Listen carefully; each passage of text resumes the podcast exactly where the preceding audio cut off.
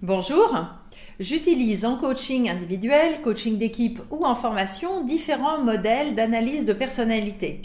Quand il s'agit de mieux communiquer de manière individuelle ou en équipe, j'apprécie beaucoup le modèle process communication basé sur six dimensions psychologiques que nous avons tous en nous plus ou moins développées.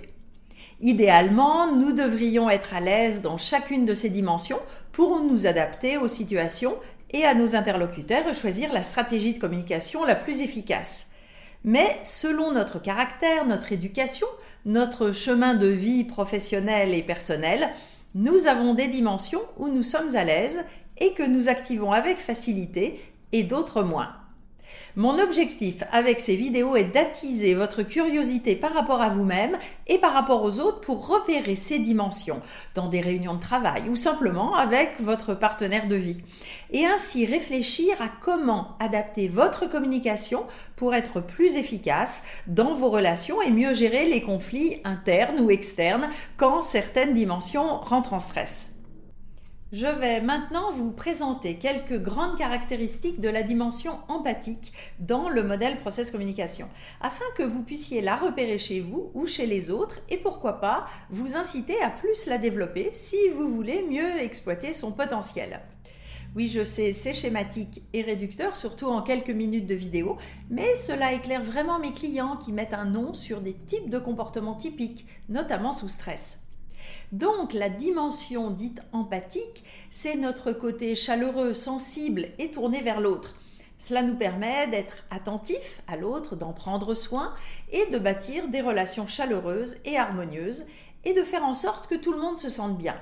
En anglais, cette dimension est appelée harmonizer. Et en effet, le point sensible de cette dimension, c'est la gestion des conflits et comment mettre mes limites pour éviter d'être trop gentil et que certains profitent de moi.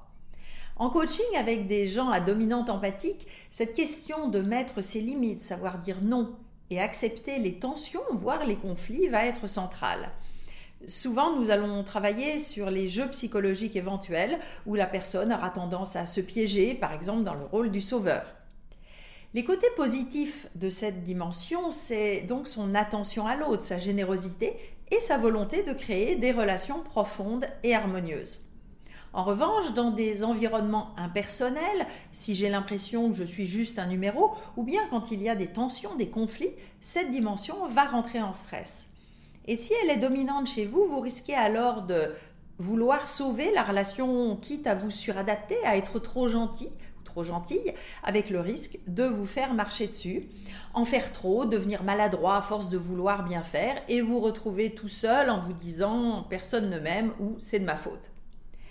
Quand le côté empathique est surdéveloppé par rapport aux autres dimensions chez quelqu'un, cela peut devenir un peu caricatural. Je suis sûre que vous avez parmi vos collègues ou dans votre famille une personne qui peut symboliser cette dimension empathique, tellement gentille, aux petits soins et parfois peut-être un peu envahissante. Ou peut-être que c'est vous.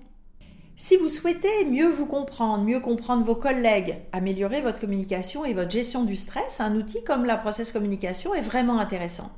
Ceci n'est qu'un aperçu de quelques éléments du modèle et surtout la mise en pratique autour de cas réels pour vous est encore plus intéressante que la théorie. Alors j'utilise le modèle PCM en coaching individuel, notamment en coaching de carrière, en travaillant à partir de votre inventaire de personnalité, process communication, en coaching d'équipe ou de comité de direction, en atelier de cohésion d'équipe de formation. Et ça me fera plaisir de discuter du format pertinent pour vous. Contactez-moi. J'espère que cette vidéo vous aura donné envie de développer votre compréhension de vous-même et des autres pour développer des relations plus riches.